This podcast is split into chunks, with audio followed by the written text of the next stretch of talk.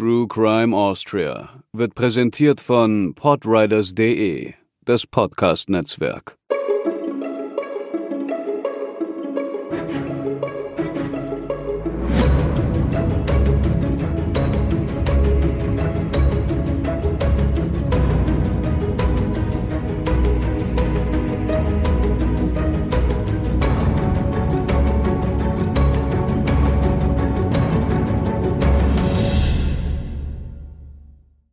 Hallo und herzlich willkommen zur 38. Episode von True Crime Austria.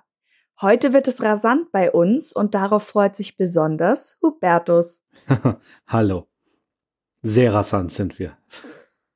Wir freuen uns generell ganz, ganz doll, dass unsere letzte Episode zum Ötzi so gut bei euch angekommen ist. Das ist der älteste Fall, den wir bisher in petto hatten oder auch nach wie vor haben, weil der ist wirklich ungeschlagen, was das Alter angeht. Und es war auch einer der ersten, der überhaupt auf unserer Fallliste gelandet ist. Und weißt du, worauf ich mich noch freue, Hubertus? Deine Verkündung. Ja, es war, war klar, dass du mir das überlässt.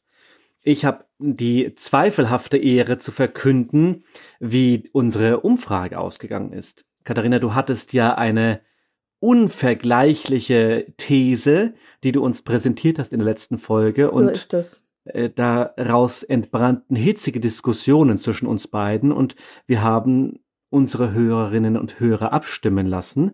Und die Ergebnisse, ich muss es eingestehen, die geben dir recht. Juhu!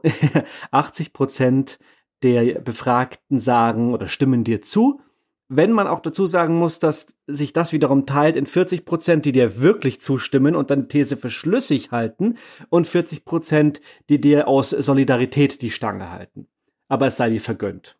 Ich sage mal, das Ergebnis an sich mit 80 Prozent bedeutet für mich mehr als die Zweidrittelmehrheit. Das heißt, ich bin glücklich. Vielen Dank. Ein Erdrutschsieg. Ein Erdrutschsieg. Vielen Dank. Ich gönne dir den Sieg sehr auch wenn du dich darin suhlst, seitdem die Abstimmung zu Ende ist. Aber äh, lass uns den Schwenk nutzen, vom Schwank zum Schwenk, um in unser Thema einzusteigen. Heute wollen wir uns mit mehreren Fällen beschäftigen, denn vor nicht einmal zehn Jahren gab es eine Reihe von Taten, die, zumindest soweit wir davon wissen oder unsere Erkenntnisse es zulassen, nicht zusammenhängen, aber es ist daher umso auffälliger, dass sie sich in so einer zeitlichen Nähe ereignet haben. Es geht um Überfälle, genauer Überfälle auf Geldtransporter. Also um recht klassische Räuberpistolen oder Ganoven, wie man sie auch aus Film und Fernsehen kennt. Und damit wir wissen, wovon wir da reden, holen wir noch einmal Definitionen von unserem letzten Räuber hervor.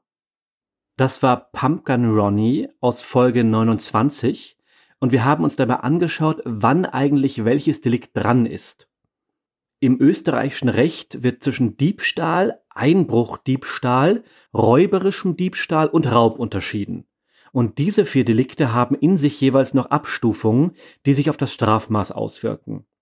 Einbruchdiebstahl liegt dann vor, wenn der Täter in ein Gebäude ein oder ein Behältnis aufbricht, etwa einen Tresor.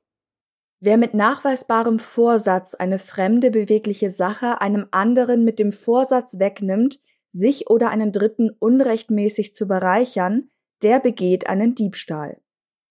Ein schwerer Diebstahl liegt vor, wenn der Wert der Beute über 5000 Euro liegt, dann beträgt das Strafmaß bis zu drei Jahre. Der Diebstahl von Gegenständen mit einem Wert über 300.000 Euro hat eine Strafe von bis zu zehn Jahren zur Folge. Wenn ein Dieb auf frischer Tat ertappt wird und dann Gewalt anwendet, oder jemanden bedroht, um die gestohlene Sache zu behalten, spricht man von räuberischem Diebstahl. Das Strafmaß wird auch durch die Folgen der Tat bestimmt.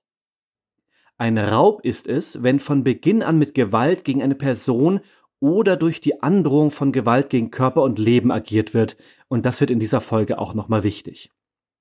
Wer einen Raub als Mitglied einer kriminellen Vereinigung begeht oder wer einen Raub unter Verwendung einer Waffe verübt, begeht schweren Raub. Das Ganze könnt ihr nochmal in ausführlicherer Form, auch zum Strafmaß zum Beispiel, in unserer Folge zu Pump Gun Ronnie hören. Wir legen nun los und switchen in eine Winternacht im Jahr 2013.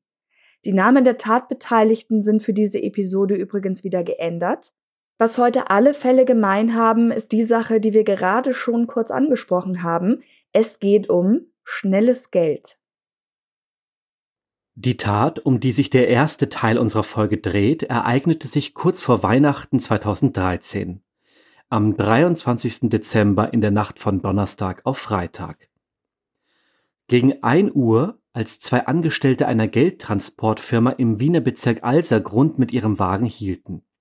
Sie wollten einen nicht betriebsfähigen bzw. leeren Bankomaten in der Nussdorfer Straße auffüllen. Heute ist dort übrigens keine Bank mehr. In der Nähe war bis vor einem Jahr nämlich mein altes Büro und daher kenne ich die Ecke ganz gut. Die beiden Geldboten begannen, die Sicherheitsverschlüsse des Automaten zu öffnen und das Bargeld hineinzugeben. Eigentlich ein Routinejob. Zumindest so lange, bis hinter der 27-jährigen Frau und ihrem 24-jährigen Kollegen zwei Gestalten auftauchten. Zwei bewaffnete Gestalten. Sie richteten Pistolen auf die Geldboten und zwangen sie, sich auf den Boden zu legen. Psst.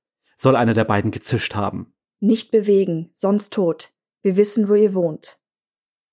Dann fesselten sie die beiden mit Handschellen und zogen ihnen Wollhauben über. Als sie nichts mehr sehen konnten, leerten die Räuber ihnen einen Eimer mit Flüssigkeit über den Köpfen aus. Die beiden Geldboten standen Todesängste aus. Sie dachten, sie würden mit Benzin oder ähnlichem übergossen und gleich angezündet werden. Zwar war auch einer der beiden Geldboten bewaffnet, das Überraschungsmoment war aber auf Seiten der Täter. Die hatten ihre Gesichter hinter Sturmhauben und Skibrillen verborgen. Als sie die Geldboten außer Gefecht gesetzt hatten, deaktivierten sie das Sicherheitssystem im Geldtransporter und schafften die Geldkassetten vom Auto in ihren Fluchtwagen. Dabei gingen sie so geschickt vor, dass kein Alarm ausgelöst wurde. Dazu muss man wissen, dass neben der Bewachung auch spezielle Schutzvorrichtungen in den Geldtransportern und an den Geldkassetten angebracht sind. Diese lösen Alarm aus, wenn man versucht, die Behälter zu öffnen. Bei manchen Systemen werden die Banknoten auch unbrauchbar gemacht, sobald jemand mit Gewalt versucht, an den Inhalt der Geldkassetten zu kommen. Aber nichts davon geschah in diesem Fall. Die Räuber konnten sich mit mehreren Behältnissen voll mit unterschiedlichen Euroscheinen aus dem Staub machen. Die beiden Geldboten ließen sie zurück.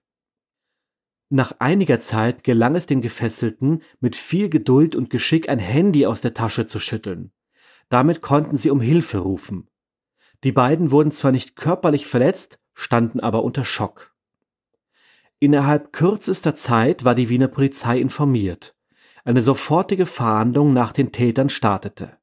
Allerdings ohne Erfolg. Die Räuber konnten entkommen. Wie hoch ihre Beute war, war zunächst noch nicht bekannt. Auch von der Tatwaffe einer Glock 17 fehlte jede Spur. Das Modell war von den Geldboten erkannt worden. Nur wenige Stunden später liefen die ersten Meldungen über die Ticker in den Nachrichtenredaktionen ein. Der Kurier meldete damals So raubten die dunkel gekleideten und vollmaskierten Männer mehrere Geldkoffer und flüchteten mit der Beute in unbekannter Höhe. Parallel vernahm man die beiden Mitarbeiter. Wir erhoffen uns dadurch mehr Details, sagte eine Polizeisprecherin. Bis zum Nachmittag dauerten die Einvernahmen.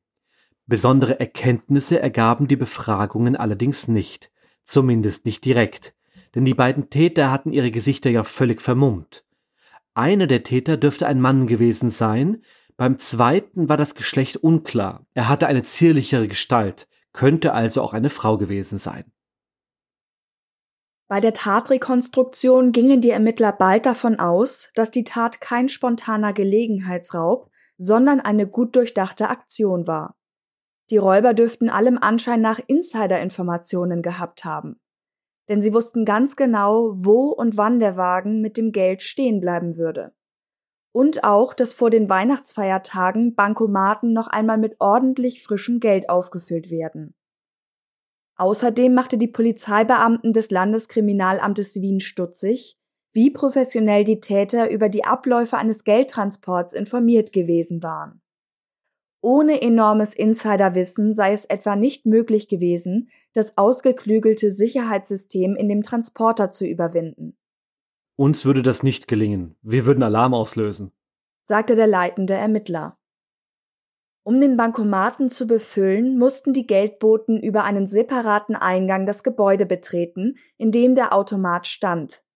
Wie die Räuber ebenfalls in das Haus gelangten, war zwar unklar, allerdings mussten sie es im Vorhinein geplant haben. Auch sonst gingen die Täter wohl sehr professionell vor.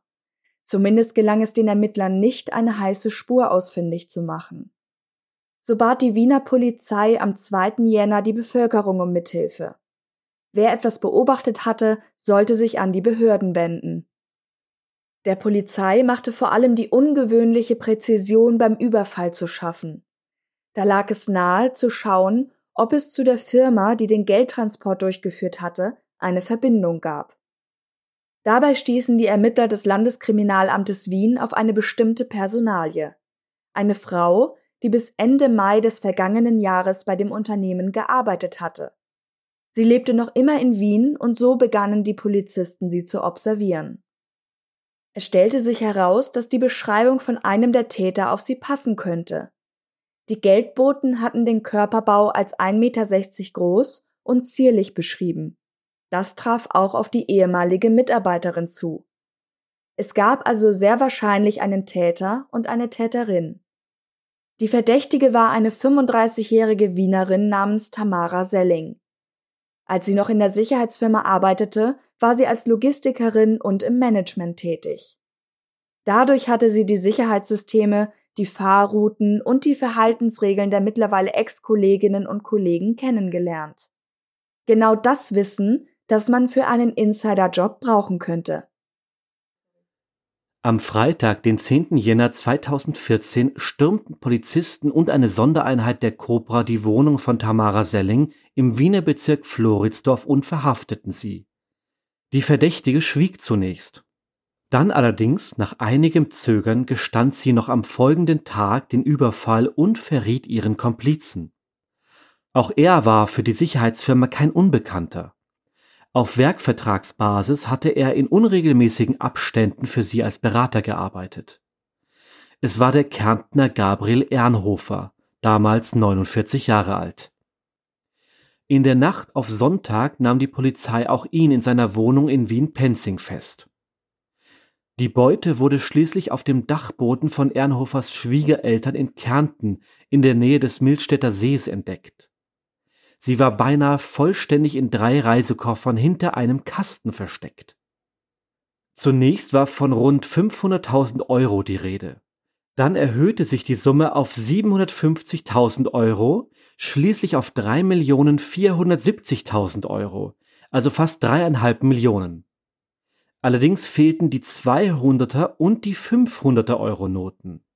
Gabriel Ehrenhofer gab an, sie verbrannt zu haben, da er dachte, dass so große Scheine sicherlich registriert worden waren. 110.000 Euro fehlten. Am selben Ort fand man auch eine Handfeuerwaffe. Sie war vom gleichen Typ wie die Tatwaffe, eine Glock 17. Eine zweite Waffe, die auch bei der Tat dabei gewesen war, entpuppte sich als Softgun. Damit schien der Coup geklärt. Drei Wochen nach der Tat waren Täter und Täterin gefasst und geständig. Aber was stand nun hinter dem Überfall? Was war das Motiv der beiden Räuber? Einfache Geldgier oder doch etwas anderes? Sowohl Tamara Selling als auch Gabriel Ehrenhofer gaben in ihren Einvernahmen den gleichen Grund an. Die Polizisten dachten erst, man würde sie verschaukeln. Denn die beiden sprachen davon, dass sie das Geld gar nicht für sich selbst gestohlen hatten. Es sollte stattdessen in ein Projekt mit dem Namen Blue Sky Village investiert werden. Dahinter verbarg sich eine Idee von Gabriel Ehrenhofer. Er erzählte den Ermittlern, er wollte ein Hilfsprojekt für hungerleidende und verwaiste Kinder in Afrika aufziehen. Damit habe er im Mai 2013 starten wollen. Allerdings sei ihm rasch das Geld ausgegangen. Dieses kleine Dorf sollte in Äquatorialguinea entstehen.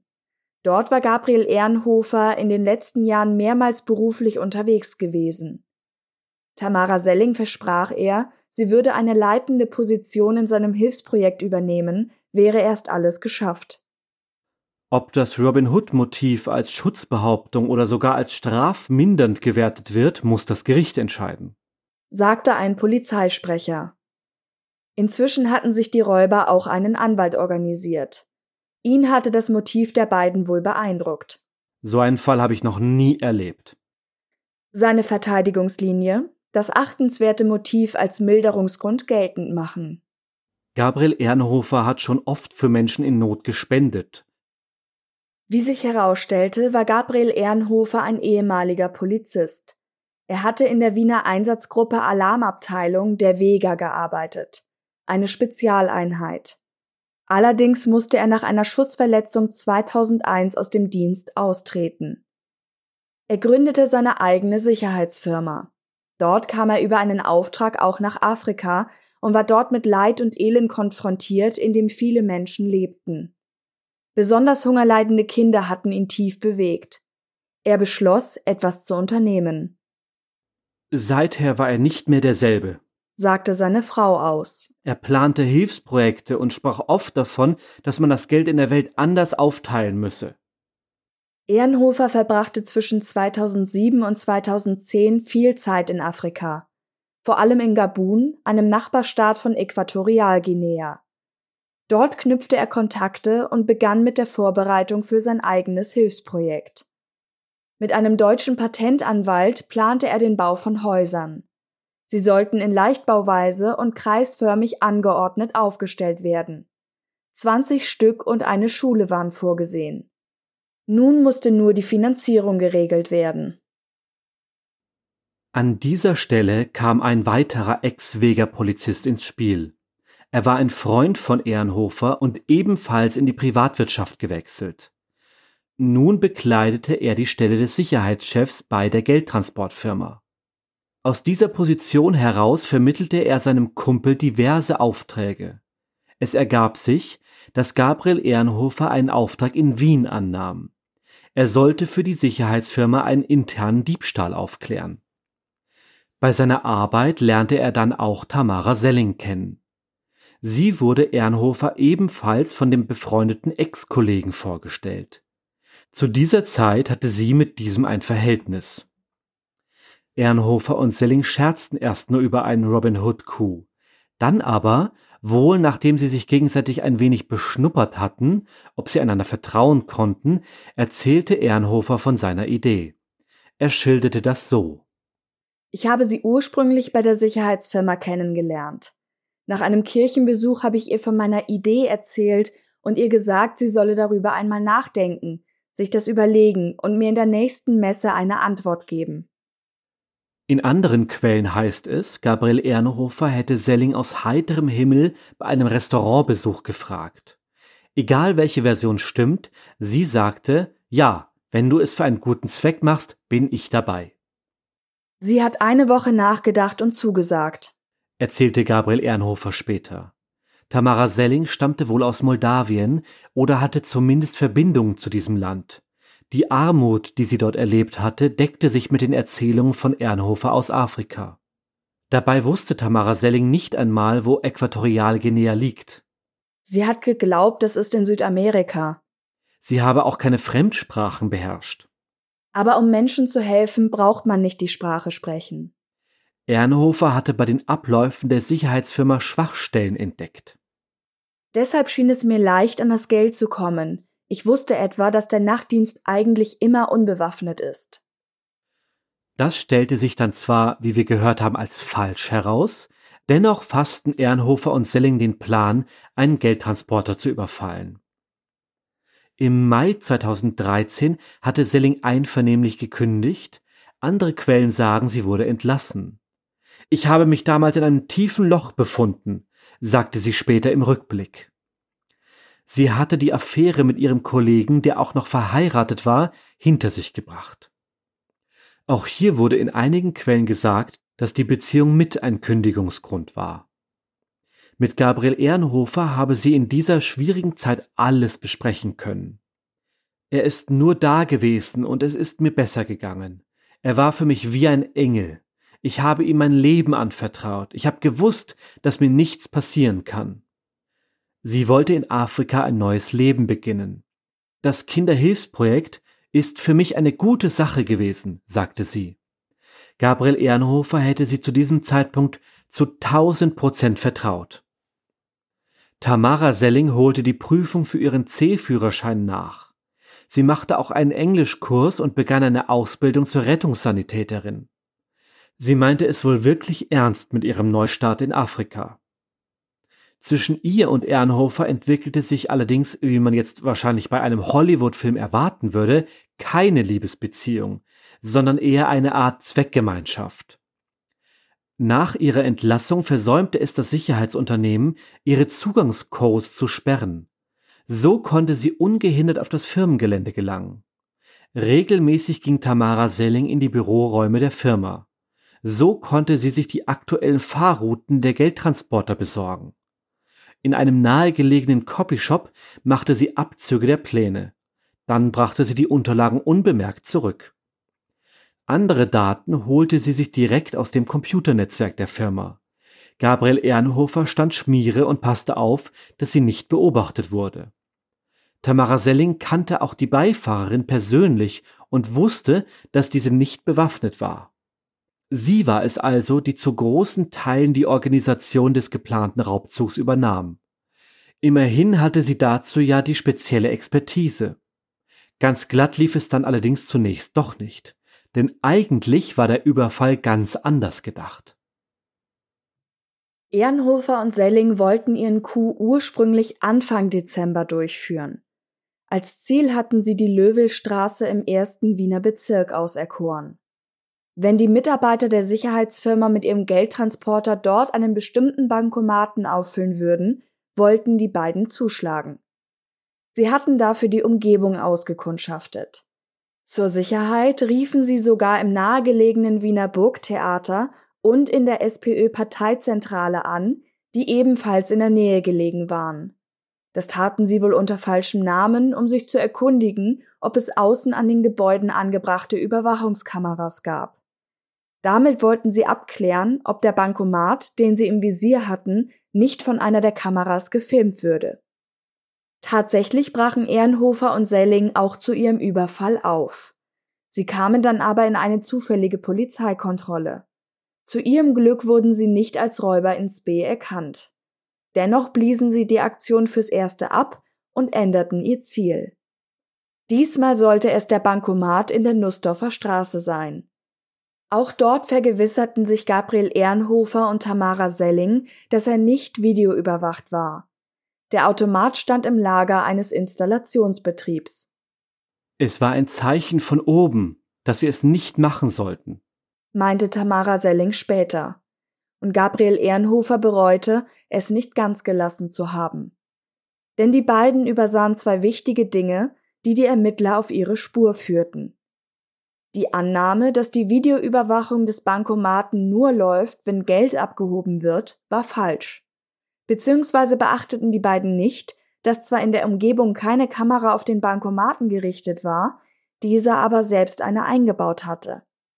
Der gesamte Überfall war aufgezeichnet worden. Auf den Aufnahmen, die diese im Bankomaten installierte Kamera gemacht hatte, war auch Tamara Selling zu sehen. Teilweise mit halbwegs erkennbaren Gesichtszügen. Die Mitarbeiter der Sicherheitsfirma erkannten sie auf diesen Bildern wieder, als der Verdacht erst einmal auf sie gefallen war. Unter anderem auch ihr ehemaliger Liebhaber, der Sicherheitschef des Unternehmens. Die andere Schwachstelle in ihrem Plan war ironischerweise ihre Professionalität. Wie wir berichtet haben, gelang es den Räubern zu rasch und problemlos, die Sicherheitssysteme der Geldkassetten zu umgehen. Sie mussten Insiderwissen haben. Und das engte den Täterkreis schon einmal gehörig ein. Gabriel Ehrenhofer gab, ausgerichtet über seinen Anwalt, dem Kurier ein Interview aus der Untersuchungshaft heraus. Darüber konnten wir etwas über seine Vergangenheit erfahren. Er war verheiratet und Vater eines zweijährigen Kindes. Sein Unternehmertum lief durchaus erfolgreich, in seiner Vergangenheit hatte es aber Probleme gegeben. Ich hatte eine traurige Kindheit. Aufgewachsen bin ich zunächst bei meinem Vater. Zu ihm hatte ich ein äußerst schwieriges Verhältnis. Es war wohl zu gewaltsamen Übergriffen gekommen. Gabriel Ehrenhofer riss aus und flüchtete vorübergehend in die Schweiz. Diese Erlebnisse prägten ihn nachhaltig. Er wollte Kindern in schwierigen Situationen helfen und den Menschen etwas geben. Als Robin Hood fühlte er sich allerdings nicht wirklich. Das will ich mir nicht anmaßen. Aber er hat den Armen geholfen. Robin Hood ist auf jeden Fall ein Vorbild für mich. Die Tat wäre für ihn genauso wie geplant abgelaufen. Es war wie in einem Film, allerdings mit einer Ausnahme. Einer der Sicherheitsmänner hatte entgegen meiner Annahme doch eine Waffe. Einige Monate nach diesem Interview, am Dienstag, den 17. Juni 2014, begann der Prozess gegen die beiden Räuber im Wiener Straflandesgericht. Der Schwurgerichtssaal war bis auf den letzten Platz besetzt, wegen des großen Interesses an dem Fall war die Verhandlung zuvor noch einmal verlegt worden. Unter dem Vorsitz einer Richterin klärte ein Schöffengericht, was Gabriel Ernhofer und Tamara Selling für den Raubüberfall an Strafe bekommen sollten. Dem Duo drohte eine Haftstrafe zwischen fünf und 15 Jahren. Das ist der sogenannte Strafrahmen für ein Delikt mit bewaffnetem Raubüberfall, wie wir es ja oben schon einmal gehört haben. Da beide geständig waren, sollte noch am selben Tag das Urteil gefällt werden. Auch die Aussagen der beiden Geldboten wurden gehört. Darin schilderten die beiden, welche Ängste sie hatten ausstehen müssen und auch noch einmal, dass sie dachten, man würde sie bei lebendigem Leib verbrennen. Sie sind schwer traumatisiert. Man hat ihnen auch einen Mistkübel mit Flüssigkeit über den Kopf geleert. Sie dachten, sie werden angezündet. Das meinte damals ihr Anwalt. Der 24-jährige Geldbote, er war damals der Fahrer des Transporters gewesen, brach während der Befragung mehrmals in Tränen aus. Er hatte erst im Juli, also nur wenige Monate vor der Tat bei dem Sicherheitsdienst zu arbeiten begonnen. Er sei nach wie vor als Geldtransporteur tätig, aber Mir geht's nicht gut, aber ich arbeite dran. Ich habe überlebt. Allerdings sei die psychologische Betreuung, die er bekommen hatte, keine große Hilfe gewesen. Sowohl Ehrenhofer als auch Selling hatten versucht, ihre Tat bei den beiden Geldboten wieder gut zu machen. Gabriel Ehrenhofer ließ den zwei Opfern nach seiner Festnahme von sich aus eine finanzielle Gutmachung von 10.000 Euro überweisen. Der Verteidiger von Tamara Selling übergab im Verhandlungssaal 2000 Euro, die die Familie von Selling gesammelt hatte. Außerdem verfasste sie an die Opfer gerichtete Gedichte. Als Selling die überreichen wollte, reagierte die 27-jährige Geldbotin ungehalten. Warum hast du das getan? Du hast mir mein ruhiges Leben weggenommen. Es tut mir wirklich von Herzen leid, versicherte darauf die Angeklagte. Das Vertrauen ist zerstört. Ich habe geglaubt, ich werde erschossen, meinte die ehemalige Kollegin darauf nur. Laut Staatsanwalt und dem Anwalt der Geldboten waren die beiden Räuber mit äußerster Brutalität vorgegangen. Dem widersprachen die Verteidiger. Im Gegenteil hätten Ernhofer und Selling den beiden Geldboten sogar noch Polster unter die Köpfe gelegt, damit sie es etwas bequemer hatten. Am Ende des Beweisverfahrens plädierte die Staatsanwältin für eine Strafe im mittleren Bereich, da beide bisher einen ordentlichen Lebenswandel hatten. Die Verteidigungslinie der Anwälte bestand nach wie vor darin, auf das Samaritermotiv zu verweisen. Letztendlich aber half ihnen diese Argumentation wenig. Ich war von meinem Wunsch, meinem Traum besessen, Kindern zu helfen, dass ich nicht auf meine Familie Rücksicht genommen habe, erzählte Gabriel Ehrenhofer unter Tränen. Die Menschen dort, die haben nichts, die leben von einem Topf, die haben kein Wasser. In seiner Aussage berichtete Ernhofer, wie er Bedürftige nach Kräften zu unterstützen versucht hatte. 90.000 Euro seiner eigenen Ersparnisse hatte er investiert. Doch seine Mittel wären nur ein Tropfen auf dem heißen Stein gewesen. Er hätte regelrechte Bettelbriefe an reiche und vermögende Leute verschickt, ohne Antwort zu bekommen. Die Konzepte, die er verfasste, um Hilfsprojekte auf die Füße zu stellen, interessierten auch niemanden. Ich war auch getrieben von der Frustration, dass sich die Reichen in Österreich und der Schweiz nicht daran beteiligen wollten. So reifte in ihm der Plan, sich selbst die nötige Unterstützung zu organisieren. Dieser vagen Idee fehlte es aber noch an den entscheidenden Mitteln. Wir glauben Ihnen das Motiv, dass Sie Kindern in Afrika helfen wollten, sagte die Vorsitzende Richterin in ihrer Urteilsbegründung. Es sei nichtsdestotrotz kein achtenswerter Beweggrund. im juristischen Sinne und daher nicht strafmildernd. Mildernd wurde den Angeklagten wie von der Verteidigung gefordert ihre bisherige Unbescholtenheit angerechnet. Auch, dass sie in vollem Umfang geständig waren und die teilweise freiwillige Schadensgutmachung. Erschwerend war demgegenüber die lange professionelle Vorbereitungszeit. Auch Tamara Selling hat sich reingekniet und in die Vorbereitung intensiv eingebracht. Das Urteil lautete acht Jahre Haft für beide Angeklagten. Da wir heute ja mehrere Fälle haben und insbesondere zwei, die größer sind, machen wir jetzt an dieser Stelle schon mal einen kleinen Einschub als Meinungspart, damit wir einfach das Gesagte nicht so aus den Augen oder besser Ohren verlieren. Es gibt ja in dem Fall ein Motiv, das man objektiv betrachtet schon irgendwo als gut bezeichnen würde.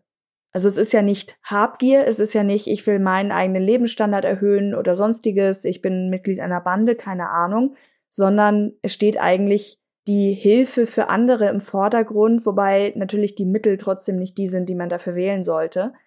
Mir ging das so, als ich das erste Mal mich in diesen Fall dann reingelesen hatte, dass ich mich auch nicht dagegen wehren konnte, dass ich schon Mitleid hatte damit, wie das alles gelaufen ist. Ja, ich glaube, da ist niemand vor gefeit, wenn er diesen Fall hört. Andererseits ist natürlich die Art und Weise, wie sie vorgegangen sind, vor allem, dass sie in Kauf genommen haben, die beiden Geldboten so zu traumatisieren. Sie hatten ja auch eine Waffe, eine funktionstüchtige, wirkliche Waffe dabei. Und all das ist natürlich Grund genug zu sagen, dass das Motiv, so gut und edel es auch vielleicht gewesen sein mag, nicht überstrahlen kann, was die eigentliche Tat ausgemacht hat. Das ist auch ganz wichtig zu sagen und das darf auf keinen Fall vergessen werden, weil ich habe das Gefühl, wenn man das so erzählt, dann ist da eben dieser Überfall und das ist so ganz am Anfang und wir wissen ja auch bei Präsentationen oder so, das, was am Ende steht, das ist das, was irgendwie im Kopf bleibt. Und am Ende sind da eben diese Leute, die auch so traurig darüber sind, wie das alles gelaufen ist. Aber gerade was mit den beiden Menschen da gemacht wurde, auch dieses Überschütten, das war, glaube ich, auch das Spezielle noch. Dass wirklich vorgegaukelt wurde, es könnte jetzt noch was Schlimmeres sein, was ja auch gar nicht hätte sein müssen. Die haben eh nichts mehr gesehen. Also wozu war das in dem Moment? Dass das wirklich auch eine Art von psychologischer Folter, kann man vielleicht sogar fast sagen, ist. Ja, kann man bestimmt sagen. Da unterscheiden sich ja auch die Versionen und wir wissen tatsächlich nicht, welche jetzt stimmt, welche in welchem Ausmaß stimmt, ob beides irgendwo zutrifft. Die beiden Täter sagen ja auch, sie hätten das nicht getan, sie hätten im Gegenteil den beiden Geldboten Polster unter die Köpfe gelegt, damit sie es nicht so unbequem haben. So oder so hilft das natürlich auch im juristischen Sinne nicht, den eigentlichen Tatbestand kleinzureden. Und ich glaube, das ist etwas, was oft mal in den Hintergrund rückt, wenn das Taten sind wie Banküberfälle oder dem Fall Transporterüberfälle, dass da ja auch Leute zu Schaden kommen, aber nicht in dem Sinne, wie man das vielleicht aus anderen Kriminalfällen gewohnt ist. Also dass Opfer von Gewalt nicht immer sein muss, beispielsweise ein, ein Messerstich irgendwas, sondern dass auch so ein Vorfall natürlich Spuren hinterlassen kann und einen ziemlich mitnehmen kann. Ja, natürlich die Fälle, wo man einen Täter hat und dieser Täter hat ein Ziel und dieses Ziel ist das Opfer, sind sehr viel konkreter. In Fällen, wie wir sie jetzt in dieser Folge haben, hinterlassen die Täter links und rechts ihrer Spur, um mal in einem Autobild zu bleiben, halt Kollateralschäden. Und die sind die Opfer. Natürlich der großen Bank ist wahrscheinlich diese Summe, sage ich jetzt einfach mal, ohne es genau zu wissen, relativ egal, beziehungsweise die Versicherung kommt dafür auf. Aber die Menschen, die daran beteiligt sind, die leiden halt im Zweifel noch Jahre später unter den Folgen. Aber wenn du gerade beim Wert bist, das hat mich ehrlich gesagt ziemlich überrascht, weil wir werden gleich zu einem anderen Fall übergehen, Oft ist es dann ja so, dass gar nicht die Summe wirklich genannt wird. Da steht dann in Berichten, sicherheitshalber wurde nicht kommuniziert, wie viel dabei erbeutet wurde. Aber dieser Sprung von 500.000 in diesem Fall jetzt auf mehrere Millionen, den fand ich schon sehr beachtlich. Und da habe ich mich auch gefragt, ob das sein kann, ob die wirklich mit einem Überfall mit diesen Kassetten, auch wenn es eben diese Vorweihnachtszeit war, aber es ging ja Um das Befüllen von Bankomaten hat man dann Millionen dabei, das konnte ich mir irgendwie gar nicht vorstellen. Das weiß ich auch nicht so genau. Ich kann es mir aber schon vorstellen, wenn, also äh, nehmen wir mal an den Fall, dass die beiden Geldboten sind früh morgens gestartet. Das war ja noch mitten, oder was heißt früh morgens? Das war ja mitten in der Nacht, um ein Uhr nachts. Und haben dann einfach ihre Tour vor sich. Und vielleicht waren sie relativ am Anfang ihrer Tour. Ich nehme mal an, wenn die beiden das so gut geplant haben, die beiden Täter, dann haben sie am Anfang der Tour angesetzt und nicht am Ende, wenn schon alles verteilt war. Und haben einfach einige Dutzend Automaten vor sich, so stelle ich es mir vor, und da kommt bestimmt schon was zusammen.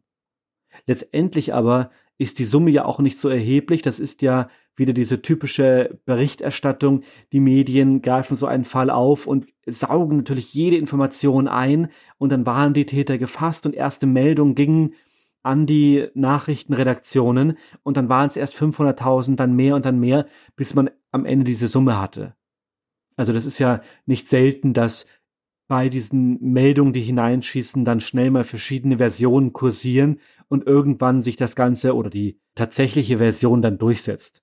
Oder auch die falsche, hatten wir ja auch in einigen Fällen schon, dass ganz oft falsche Informationen einfach hängen bleiben und über Jahre dann quasi Mund-zu-Mund-Propaganda dann weiter und weiter erzählt werden. Also Zusammenfassung zu Meinungspart 1. Es gibt auch bei solchen Fällen Leute, die da im Endeffekt drunter leiden, weswegen das nicht zu verharmlosen ist. Das ist sicherlich was, worüber sich die beiden in dem Fall vorher keine Gedanken gemacht haben. Und auch ein gutes Motiv sorgt natürlich nicht dafür, dass die Tat weniger schlimm ist. Ja, oder sie haben sich Gedanken gemacht und haben es in Kauf genommen. Das können wir natürlich nicht beurteilen, ja. Aber im Jahr 2013 gab es noch einen anderen Fall, bei dem ein Transporter überfallen wurde, nur kurz nach dem, den wir gerade geschildert haben. Es ist eine kurze Zusammenfassung, denn er wurde mit dem zweiten größeren Fall dieser Folge in Verbindung gebracht. Wir springen nach Oberösterreich. Auf der Salzkammergutstraße der B 145 in Vöcklerbruck wurde am 30. Dezember 2013, also wirklich nur eine Woche nach dem ersten Fall gerade, kurz nach 17 Uhr ein Geldtransporter bei einem Baumarkt überfallen. Zwei Täter stellten dabei den Geldboten, der an diesem Tag allein unterwegs war. Einer der Unbekannten drohte dabei mit Pfefferspray. Andere Waffen gab es wohl nicht. Die Täter erbeuteten die Tageslosung des Baumarktes, vor dem der Transporter noch stand. Eine Großfahndung wurde eingeleitet. Gesucht wurde dabei nach zwei Männern, jeweils 1,85 Meter bis 1,90 Meter groß und mit österreichischem Dialekt. Sie trugen zum Tatzeitpunkt rote Jacken und Kappen. Vom Tatort entfernten sie sich mit einem silberfarbenen Geländewagen mit Korneuburger Kennzeichen. Das Opfer blieb unverletzt. Der Geldbote schlug sofort mit seinem Handy Alarm, sodass die Polizei nur wenige Minuten später am Einsatzort war. Die Polizei Niederösterreich unterstützte die oberösterreichische Exekutive. Alle verfügbaren Streifen und die Cobra waren im Einsatz. An den Straßen und Autobahnauffahrten wurde verstärkt kontrolliert. Bis zum Abend fehlte aber jede Spur von den Tätern. Ein Zeuge konnte den Kriminalisten Teile des Kennzeichens sagen. Es wurde aber vermutet, dass das Fahrzeug in Niederösterreich gestohlen worden sein dürfte. Gefunden wurde es am 31. Dezember. Nach einem weiteren Fahrzeug und den Tätern wurde noch gefahndet, wie die Pressestelle der Polizei Oberösterreich mitteilte.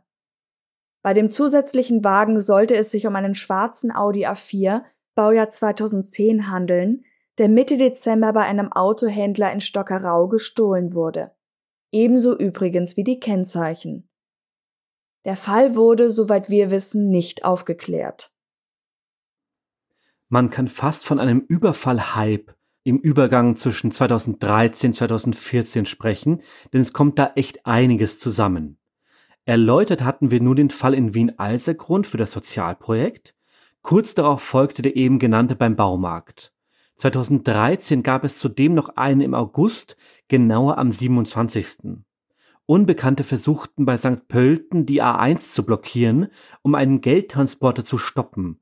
Doch der Überfall misslang, später wurden ausgebrannte Wagen sichergestellt. Am 14. Februar 2014 gaben sich zwei Täter als Zivilstreife aus und brachten damit einen Geldtransporter auf der Inntal-Autobahn der A12 bei Hall in Tirol zum Stehen. Sie bedrohten den Lenker des Geldtransporters mit einer Faustfeuerwaffe, fesselten ihn und machten sich mit der Beute aus dem Staub. Am 15. Mai 2014 nahmen bewaffnete Täter den Lenker eines Geldtransporters als Geisel und sperrten ihn im Transportkofferraum ein. Nachdem es ihnen nicht gelang, den Tresor aufzubrechen, ließen sie das Auto stehen. Wenige Tage später wurden ein 59-Jähriger sowie seine beiden Söhne als Beschuldigte festgenommen. Und zu einem weiteren Fall im Juni 2014 kommen wir jetzt. Anfang Juni 2014 ereignete sich ein Überfall auf zwei Geldboten in einer Sparkasse in Machtrenk. Die Täter waren zwei Männer, 36 und 40, und eventuell eine Frau, 22 Jahre alt, aus Rumänien. Der ältere der Männer war einschlägig bekannt, der andere Polizei bekannt, aber nicht vorbestraft. Die Rolle der Frau, daher auch eventuell, war vorerst unklar. Sie stellte sich später als Freundin des älteren Mannes heraus. Eventuell war sie als Fluchthelferin beim Überfall dabei. Einen Tag nach der Tat wollten sie beim Grenzübergang Nickelsdorf über die Grenze nach Ungarn verschwinden, wurden aber gefasst. Das Besondere dabei ist, dass sie gerade einmal 17 Stunden mit dem Geld unterwegs waren, bevor die Ergreifung geschah. Den Überfall hatten sie durchgeplant.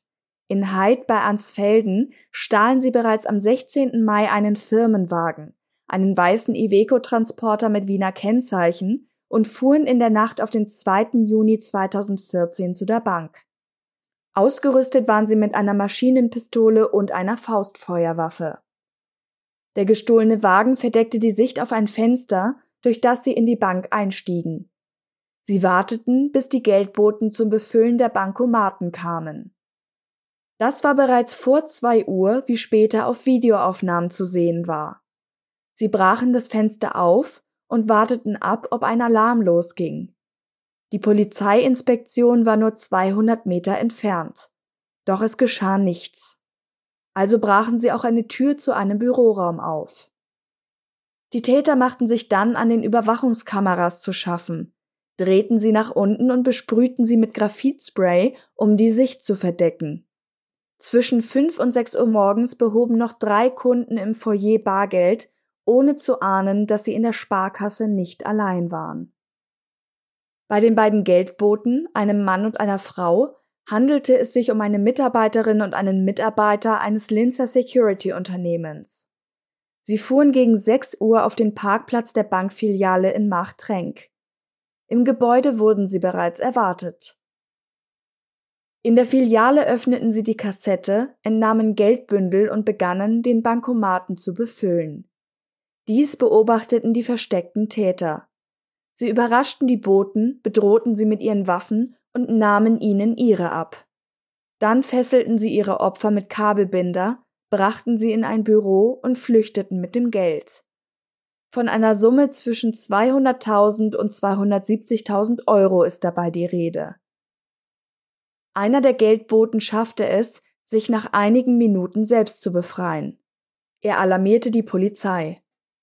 Beide waren zwar schockiert, physisch aber unverletzt sagte der Chef des Landeskriminalamts Oberösterreich dazu in einer Pressekonferenz.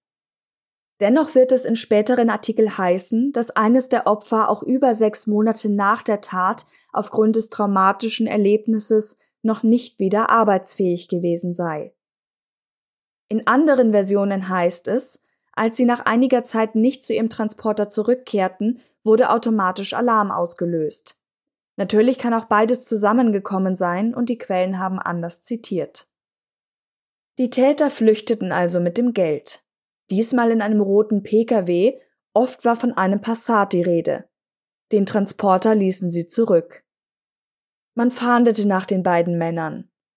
Die Täter wurden als 1,70 bis 1,80 Meter groß beschrieben und sprachen mit ausländischem, slawischem Akzent. Außerdem wollte man mehr über den zurückgelassenen Wagen vom Diebstahl Mitte Mai bis zur Tat selbst erfahren. Die Ermittler interessierten sich für alle Sichtungen des Wagens nach dem 16. Mai. Schließlich brachten Zeugenaussagen zum roten Pkw das gewünschte Ergebnis. Ein Mann wurde stutzig, als er vom Überfall erfuhr. Er hatte schon vor Tagen einen VW Golf mit Wiener Kennzeichen gesehen, der sich lange vor der Sparkasse aufhielt, ohne dass jemand das Auto verließ. Misstrauisch merkte er sich sogar einen Teil des Kennzeichens, das er mit den anderen Informationen an die Polizei weitergab, als die Tat bekannt wurde. Zudem gab es einen Autofahrer, der fast mit den Tätern auf ihrer rasanten Flucht kollidiert wäre. Als wir diese Information auswerteten, berichteten uns Kollegen aus Niederösterreich, dass sie diesen Pkw in Zusammenhang mit Einbrüchen schon im Visier hatten. Berichtete der Leiter der Raubgruppe im Landeskriminalamt. Der Wagen gehörte einem Rumänen, dessen Wohnung daraufhin observiert wurde. Am Abend luden er, ein weiterer Mann und eine Frau Gepäckstücke in Autos. Den verdächtigen VW Golf und einen Audi A4 oder A6 je nach Quelle. Es sah ganz nach einer Abreise aus. Das Observationsteam und die Sondereinheit Cobra folgten ihnen. Am ehemaligen Grenzübergang Nickelsdorf konnten schließlich beide Pkw gestoppt werden. 200 Meter vor der Grenze nach Ungarn. Die Verdächtigen leisteten keinen Widerstand. Waffen konnten nicht gefunden werden. Aber Bargeld. Versteckt in sechs Waschmittelboxen. Die Frau hatte bereits ein Flugticket von Bukarest nach Mykonos gebucht. Stattdessen ging es zum Verhör. Alle drei schwiegen. Die Waffen wurden später in einem Wiener Wald gefunden. Auch vor Gericht stritten die Beschuldigten alles ab. Und hinzu kam, wie so oft, ein fremder Unbekannter. Ein gewisser Doro hätte sie beauftragt, das Geld, 268.500 Euro, heimlich nach Rumänien zu bringen. Für diesen Auftrag seien ihnen 14.000 Euro versprochen worden. Auf die Frage, warum sie dieses Detail bisher verschwiegen hätten, sagte einer der beiden Männer, Doro weiß, dass ich ein seriöser Mensch bin. Nach mehreren Monaten der Untersuchungshaft hatte man noch Zeugen verhört, die den Beschuldigten Alibis gaben. Diese wurden später als unglaubwürdig beurteilt. Aussagekräftiger waren die vorhandenen Indizien. Die Handys der Beschuldigten waren laut Anklage im Bereich eingeloggt, in dem im Mai 2014 der Kastenwagen gestohlen worden war. Daten auf ihren Computern deuteten auf eine Verbindung zur Tat hin. Internetkarten von Machtrenk waren aufgerufen worden, ebenso wie Artikel zum Überfall. Dies wurde mit einer Benutzung durch weitere Personen argumentiert, nicht stichhaltig. Außerdem hatte die dritte im Bunde, übrigens eine Juststudentin, ja Flugtickets dabei, die gut zur Flucht über die ungarische Grenze passten. Meine Mandantin ist unschuldig. Sie hat am Tag des Überfalls in Bukarest ihr Examen abgelegt. Sie wollte mit ihrem Freund Urlaub machen, sagte dazu ihr Strafverteidiger. Auch von DNA-Spuren war in einigen Berichten die Rede, dazu können wir allerdings nichts Näheres sagen. Alle leugneten. Leider konnten die Opfer die Angeklagten, die bei dem Überfall maskiert gewesen waren, nicht eindeutig identifizieren. Doch es reichte für die Verurteilungen. Am 17. März 2015 wurden die Männer im Landesgericht Wels zu elf bzw. 13 Jahren Haft verurteilt der ältere der beiden zur längeren Strafe, weil er auch das Tatfahrzeug gestohlen haben soll. In beiden Fällen wurde das Vorstrafenregister als erschwerend gewertet, mildernd, dass die Beute sichergestellt werden konnte. Die 22-Jährige bekam 30 Monate, davon 20 bedingt. Sie wurde wegen Geldwäsche und Verleumdung schuldig gesprochen. Verleumdung deshalb, weil sie behauptet hatte, Polizeibeamte hätten sie während einer Einvernahme an den Ohren gezogen und ihr gedroht. Die Frau stritt nach wie vor ab, überhaupt irgendetwas mit der Sache zu tun gehabt zu haben. Das war Fall Nummer zwei. Und wir haben ja einen Zusammenhang angekündigt mit dem kleinen Einschub davor, über den man tatsächlich relativ wenig sagen kann, weil die Leute, wie wir annehmen, nie gefunden wurden. Deswegen war es ganz interessant zu lesen, dass man spekulierte, ob es zwischen dem eben geschilderten, dem zweiten längeren und diesem kurzen Einschub, dem ungeklärten Überfall auf den Geldtransporter am 30. Dezember 2013 einen Zusammenhang gab. Warum das aufgebracht wurde, ist uns dabei nicht so richtig klar, weil ja aus den Aussagen zu den Fällen klar hervorgeht, dass da andere Menschen beteiligt waren. Also alleine daran, dass in beiden Fällen recht klar genannt wurde bei der Fahndung, welchen Akzent oder Dialekt die Leute sprechen. Dass es einmal also eher Richtung Slawisch war, dann wurde es teilweise sehr eng schon eingegrenzt auf Rumänisch und man sich beim anderen sehr sicher war, dass das Österreicher waren, ist das so ein bisschen an den Haaren herbeigezogen.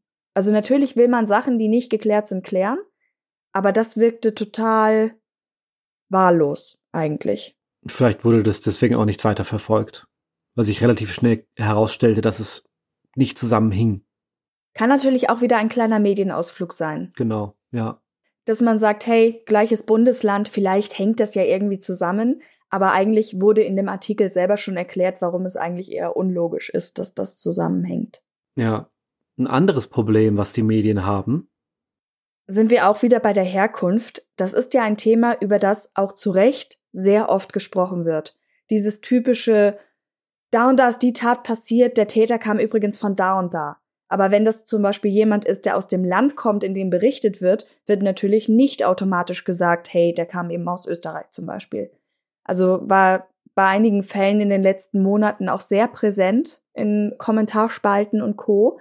Und auch was diese Fälle angeht, gibt es eine gewisse Fremdenfeindlichkeit oder eben auch Rassismus zu beobachten. Denn es wurde ja mehrfach erwähnt, dass die Täter beim Überfall nicht zu erkennen waren, dass sie deswegen auch nicht identifiziert werden konnten. Und eine Beschreibung lautete zum Beispiel, die mit Tüchern, Kapuzen und Kappeln maskierten Verbrecher.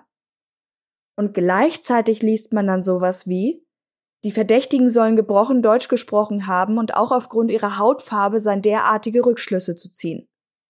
Die man ja nicht gesehen hat, denn sie waren ja mit Tüchern, Kapuzen und Kappeln maskiert. Oder wir gehen davon aus, dass es sich um eine ausländische Gruppe handelt, sagte der Chef des Landeskriminalamts. Die Verdächtigen sollen gebrochen Deutsch gesprochen haben, die Unbekannten hätten außerdem eine dunklere Hautfarbe gehabt. Und auch da, es wurde ja, wie gesagt, recht explizit gesagt, dass es Slawisch oder noch genauer Rumänisch war, was da im Dialekt zu erkennen war. Und ich habe mich gefragt, woher kommt da jetzt dieser Schwenk zur Hautfarbe? Was ja auch einfach mal random dazugenommen wird, offenbar.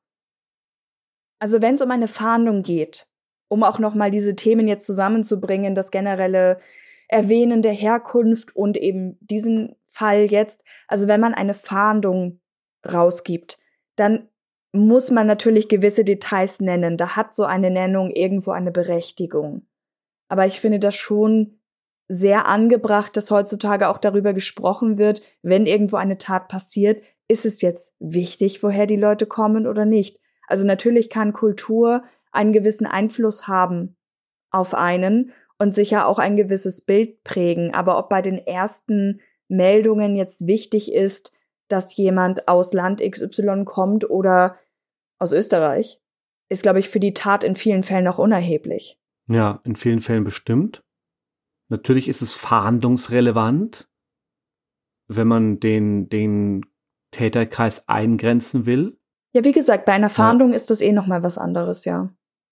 Aber da geht natürlich bei vielen Menschen gleich oder bei den überwiegenden Menschen, wir alle haben diese Schubladen und wir würden Dinge, die wir erfahren, einordnen. Das tun wir alle ganz automatisch. Und das geht halt sehr oft auch in diese Richtung, dass wir dann in diesem Verlangen, diese Meldung irgendwie kategorisieren zu können, natürlich dann auch eine Schublade aufmachen, ah ja, der Rumäne war's. Ah ja, die Menschen dieser und jener Zugehörigkeit. Und das ist nichts anderes als Rassismus. Vor allem, wenn es natürlich negativ konnotiert ist. Das ist ja auch in anderen Belangen, bei Jobsuche, bei Wohnungssuche so, dass ja teilweise schon gefordert wurde, eigentlich müsste man das ohne Bild und ohne Namen abgeben dürfen, dass wirklich aufgrund objektiver Kriterien entschieden wird, wer jetzt diese Zusage bekommt. Und man eben eingeladen wird zum Gespräch und natürlich ist das dann eine kleine Überraschung vielleicht auch, aber es wird nicht nach Äußerlichkeiten entschieden. Es wird nicht danach entschieden, was für einen Namen eine Person hat, der vielleicht auf einen äh, gewissen kulturellen Hintergrund deuten könnte oder so. Ja, es ist in Kreisen immer noch, in, in unseren Kreisen, in dem, in den Ländern, in denen wir leben, immer noch so, dass ein Maximilian viel weniger aussortiert wird als ein Abdul vielleicht. Und das ist gemein und das wollen wir nicht. Und deswegen ist es wichtig, dass wir darüber sprechen, auch bei Verbrechen. Ja, gerade bei Verbrechen. Ich glaube aber auch, dass zum Beispiel dieser Verweis, zum Beispiel auf die dunklere Haut, den wir da jetzt drin hatten, in alten Artikeln oder älteren Artikeln, ich meine 2014, 2015, ist jetzt nicht aus der Welt, aber es sind immerhin doch fast schon wieder zehn Jahre. Ich glaube, dass sich auch in der Zeit viel geändert hat. Also ich glaube nicht, dass ein Medium das heute noch mal so mit rein reklamieren würde. Gerade wenn, was wir natürlich zeitlich rausgerissen, vielleicht auch nicht so hundertprozentig sagen können, es ist uns eben nur negativ aufgefallen, dass das heute auch nicht mehr so gehen würde. Also ich hoffe, aber ich glaube auch, dass sich da etwas getan hat, gesellschaftlich und strukturell. Ja, bestimmt. Und ich finde, dass auch im letzten Fall nochmal rausgekommen ist, was wir im quasi Meinungspart 1 schon mal betont haben, dass diese Überfälle eben auch keine Kavaliersdelikte sind. Auch wenn die Leute unbewaffnet werden, sie sind überfallen worden in dem Moment und sind bedroht worden, egal ob mit einem Pfefferspray, mit einer Soft Air Softgun, wie das hieß, was man vielleicht im ersten Moment auch nicht richtig erkennen kann. Ich meine, wenn du Angst Darum hast. geht's ja, dass man es nicht erkennen kann. Genau. Ob das jetzt echt, echt ist oder nicht. Dass das einfach ein Schreckmoment ist, auf den auch wirklich jeder verzichten kann, selbst wenn es keine Folgen hat, wie das leider bei einigen in diesen Fällen nun auch hatte, die das wirklich noch lange mit sich herumgetragen haben, dieses Erlebnis, aber keine Überfälle machen. Nein. Vor allem, weil offensichtlich, egal wie gut sie vorbereitet werden, erstaunlich viele schiefgehen. Natürlich gibt es eine Dunkelziffer von Sachen, die nie an die Öffentlichkeit gelangen. Und natürlich gibt es welche, wo man die Täter nie findet. Aber mir kommt vor, dass von den Überfällen, die so Land auf Land ab in den Medien waren, und wir screenen ja die Nachrichtenportale beziehungsweise die Nachrichtenagenturen, nach Fällen, damit wir das bei uns verwerten können. Und da kommt mir vor, gibt es kaum einer, wo die Täter nicht über kurz oder lang irgendeinen Fehler begehen. Und wir haben ja gehört, die beiden Erstgenannten in unserem großen Fall, die waren wirklich verdammt gut vorbereitet. Zu gut. Zu gut, genau. Und hatten enormes Insiderwissen.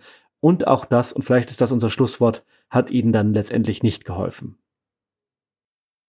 Schlusswort zum Fall, denn wie immer gibt es noch ein paar Plattformen zu nennen. Ihr findet uns auf Social Media bei Facebook und Instagram als Truecrime Austria. Und wenn ihr uns vielleicht auch eine Mail senden möchtet, dann tut das bitte an hinweise at truecrimeaustria.at. Außerdem gibt es die Möglichkeit, uns zu unterstützen. Die bestehen auf Patreon und Steady zu erreichen über unsere Show Notes oder auch über PayPal. Und damit schicken wir euch, wohin ihr möchtet. In diesen 7. April. Ich wollte auch erst sagen, damit schicken wir euch in den Rest des Aprils, aber ich will eigentlich zeitlos bleiben. Dann weiß ich auch nicht weiter. Nein, Kontenance, also wir entlassen euch damit aus der Folge. Macht's gut. Bis zum nächsten Mal. Tschüss. Tschüss.